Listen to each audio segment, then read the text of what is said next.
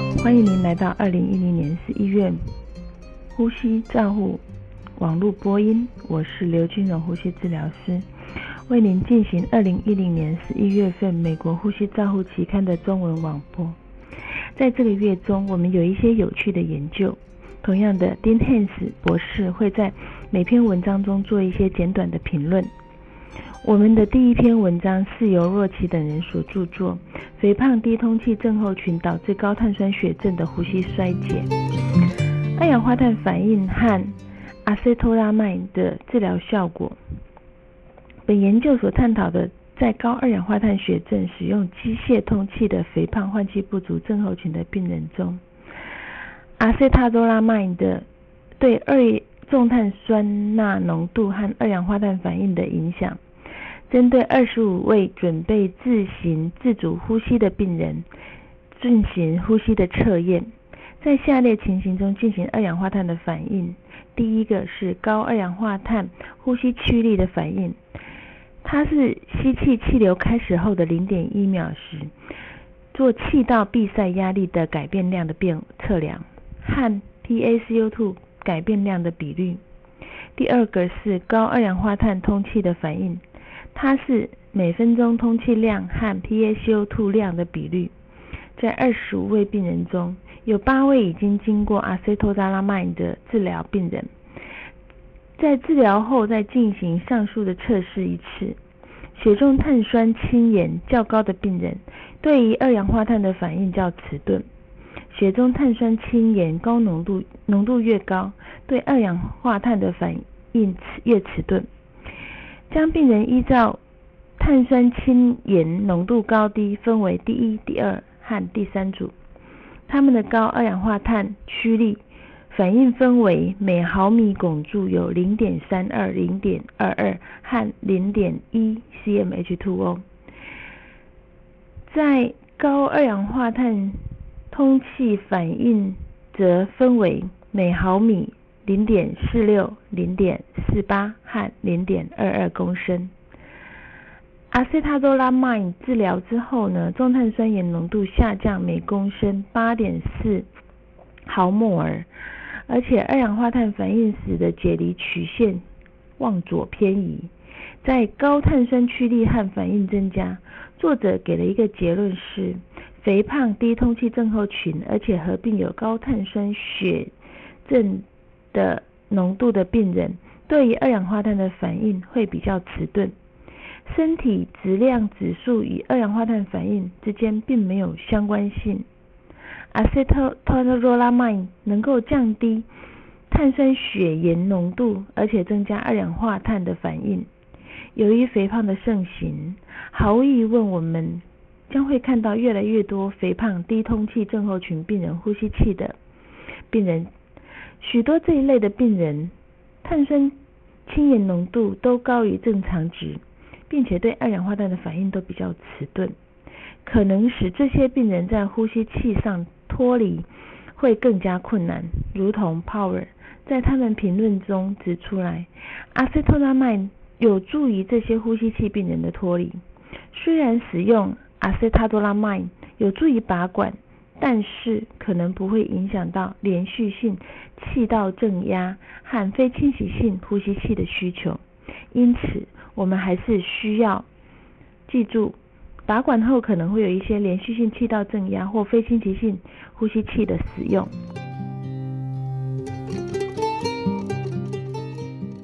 接下来我们要介绍的是正站黏液。清除装置对八十五岁和八十五岁以上的老年人他的肺功能测量的结果的影响。这篇是由王等人所著作的，在研究探讨新型的正站黏液清除装置对八十五岁以上的老人他的肺功能的影响。六十位受试者以随机的方式分为干预组和控制组。分别在正正清除装置之前使用后二十八天，两个族群进行肺量计的测量。作者们记录了尖峰吐气流量、第一秒吐气量、用力肺活量、第一秒吐气量和用力肺活量的比率。干预组在运动过程中使用正站黏液清除装置，控制组并没有加入其他力呃，并无其他例行性的医疗介入服务。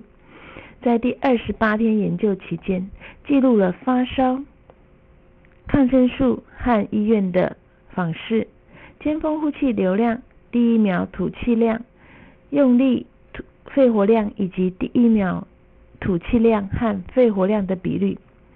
在使用正站黏液清除装置之前，两组之间并没有显著的差异。在干预组中，使用前和使用后二十八天，平均用力肺活量有零点三三公升的差异；而在控制组中，则有零点二的公升的差异。在两组中间，发烧、接受抗生素治疗和住院的病人中间都没有明显的差差异。作者们的结论就是，新型正站黏液清除装置可以改善老年人病。人的用力肺活量。有趣的是，在二十八天后使用改善之后的震颤装置，病人的肺活量变得比较大。然而，这个机制目前还不是很清楚。震颤装置通常被用来作为病人气道清除，不过研究者希望的结果并非气道清除。正如 Sorensen 他在他的社论中指出来。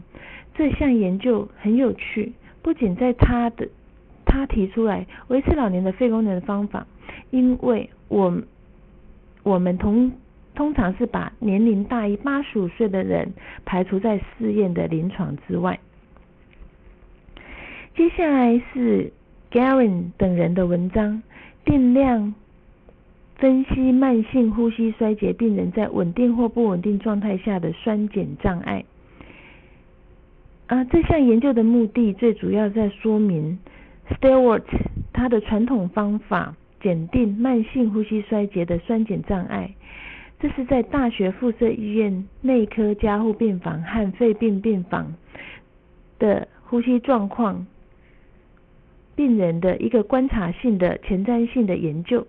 病人被分为四组：稳定的呼吸状态和高碳酸血炎症。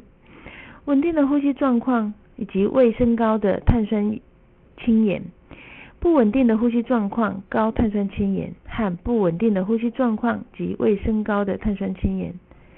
高碳酸氢盐的定义为高于八名健康者的平均值大于三个标准差，我们就称它为高碳酸氢盐。其中有十二 percent 的高碳酸氢盐病人中发现。非呼吸异常的高强高强度的离子差，在碳酸盐升高的病人中则没有。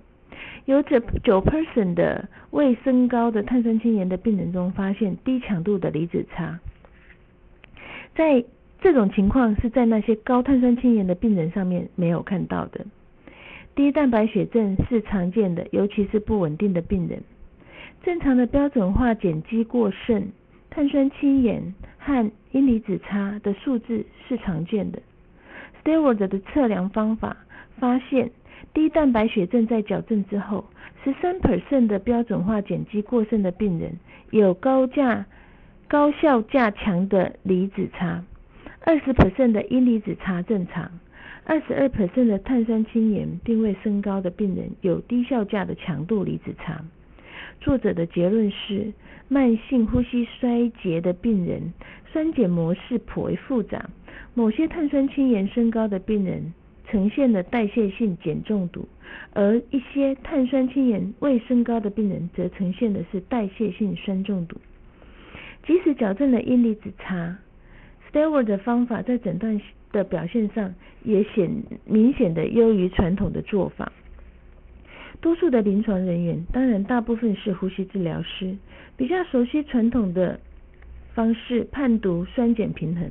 的确，尽管有些人主张他使用的已经很多年，Stewart 的做法很少用在临床上面。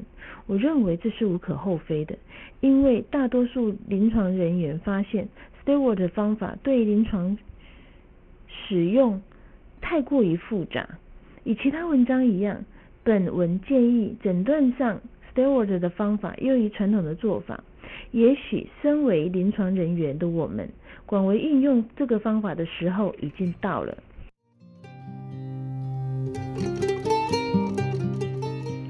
下一篇作者是格尔福发表的，在勒莫基翼模型中，经由自动气体稀释法和经由电脑断层法估算功能性肺余量的一致性。在使用机械通气的病人中，测量功能性肺肺肺余量，简称 FRC，有助于急性肺及严重度的追踪。是。监视稳定性肺泡接受肺复张的作用情形，以及对于 PEEP 使用的提供的指引。电脑断层简称 CT，对于肺部影像的定量分析是目前被接受的标准 FRC 的测量法。但是对照出肺图像是目前公认的标准的 FRC 测量，但在常规上不是非常不实用的。气体稀释和气体追踪的技术对研究应用颇为颇具有吸引力，但是临床上需要特殊的设备和专业的操作人才。在这项研究中，作者同时评估经过 CT 所测量的 FRC 和使用呼吸器以先进的方洗出的方式，在单侧。肺热膜机翼的动物模型上，依据容易液体容易的变化所设计 PEEP 所得到的 FRC。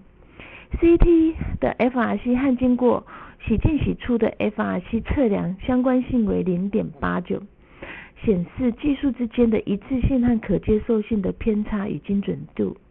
作者认为，在单侧热膜机翼的动物模型试验中，经过洗进洗出的 FRC 和 CT FRC 之间有良好的一致性，这更强调了这项技术中这项技术的能力。洗进洗出的技术的优点，可纳入呼吸器操作，而且不需要调整通气。多年来，使用机械通气的患者测量 FRC 一直受到关注，不过总是存在着技术上面的困难。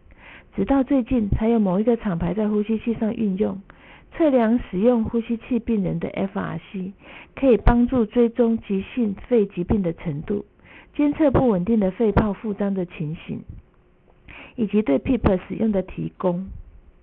因此，此项动物试验并没有提到急性肺损伤中 FRC 的状况。因因此，未来需要进一步的研究以及评估 FRC 在危急病人的角色，在测量一个已知的复杂议题时，调整 PEEP 时所造成的 FRC 变化。于是，就像肺复复张、肺泡复张的结果，还是把肺泡过度扩张造成的。接下来我们要介绍的是 Stanford。以荧光透视执行周边肺病灶切片的期间，对病人和临床人员所接受到的辐射量的研究。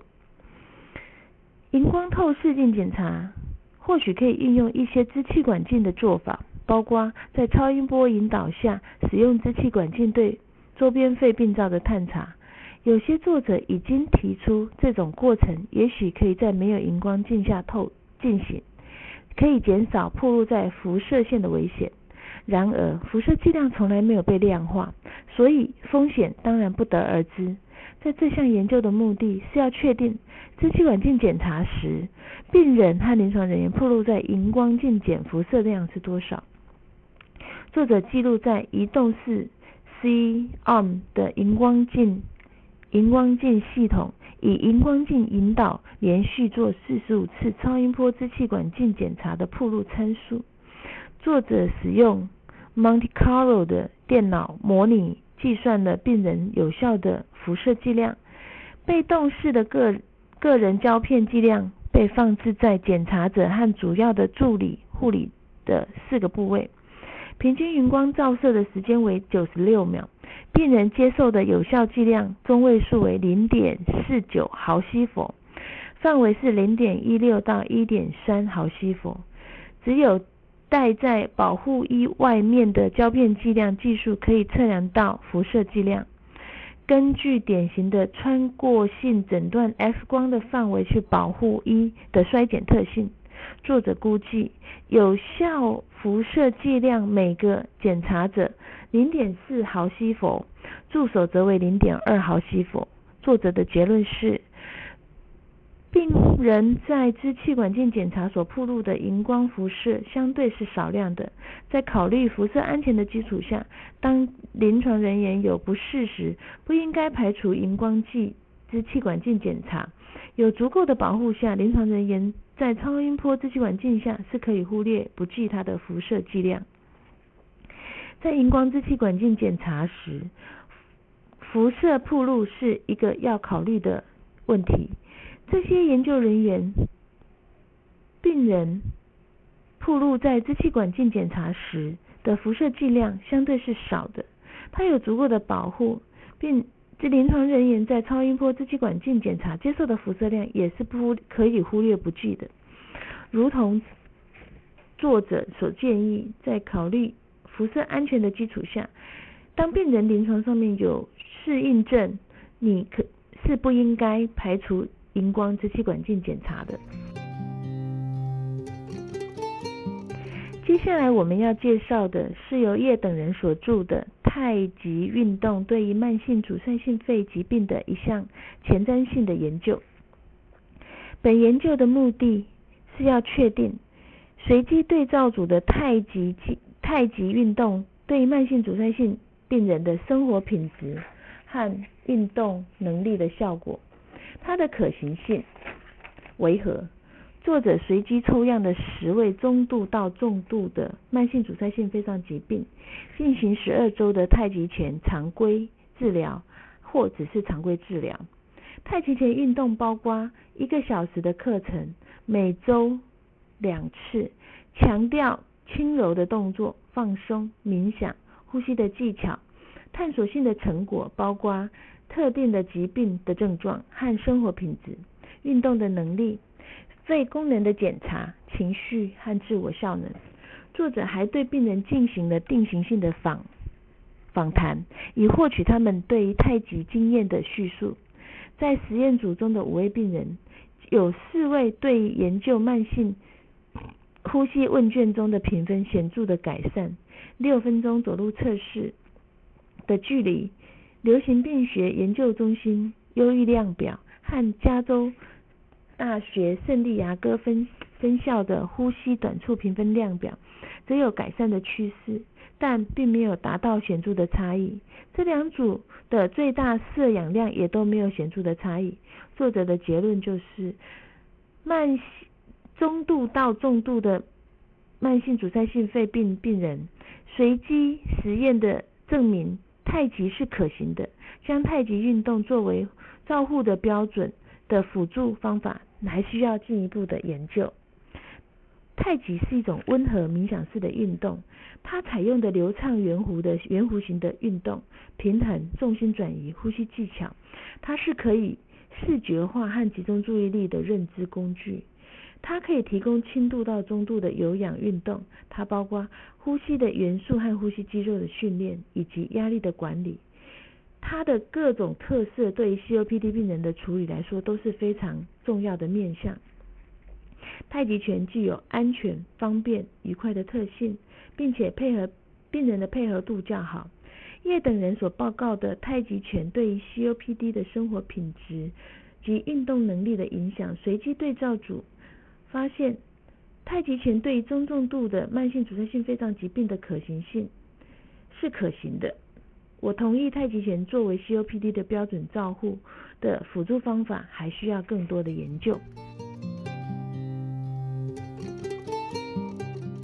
这个月我们的评论文章是由阿卜杜拉萨姆和切切夫斯所提出来的严重缺氧。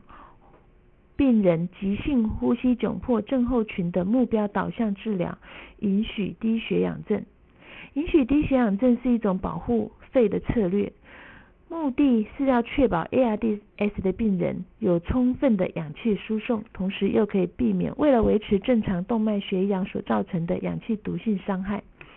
然而，有许多严重的呼吸窘迫病患中，保持适当的组织和氧合，避免呼吸器所导致的肺损伤，两者之间可能很难达到一个平衡。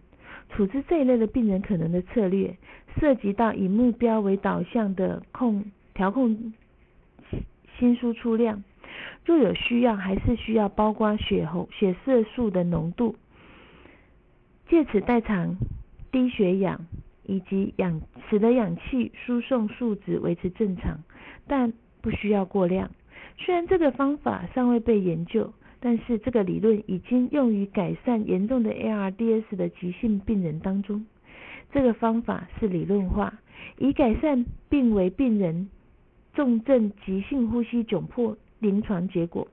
作者强调，由于文章明显的缺乏证据，因此他的目的不是要说服读者用这种方法是必然的正确。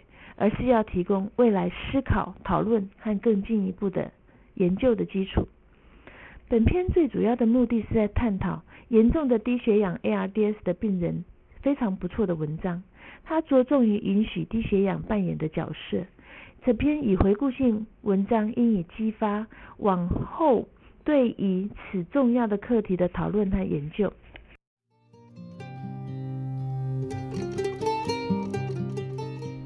接下来我们要介绍的是凯利等人报告的化疗相关的淋巴肌淋巴管肌瘤复发气胸的案例，以及雅卡门等人所报告的肋间动脉撕裂的胸腔病例。本页教案是由 Goldman 等人所著，描述一个隐球菌病人免疫不全的案例。第四十五届国际第第五十六届国际大会美国呼吸照护协会一个开放性的论坛，提供一个机会，让学者与评论者有他们的同事进行科学的研究。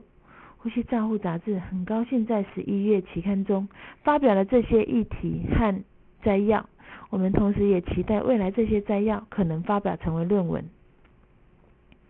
以上是由二零一零年十一月份呼吸照护。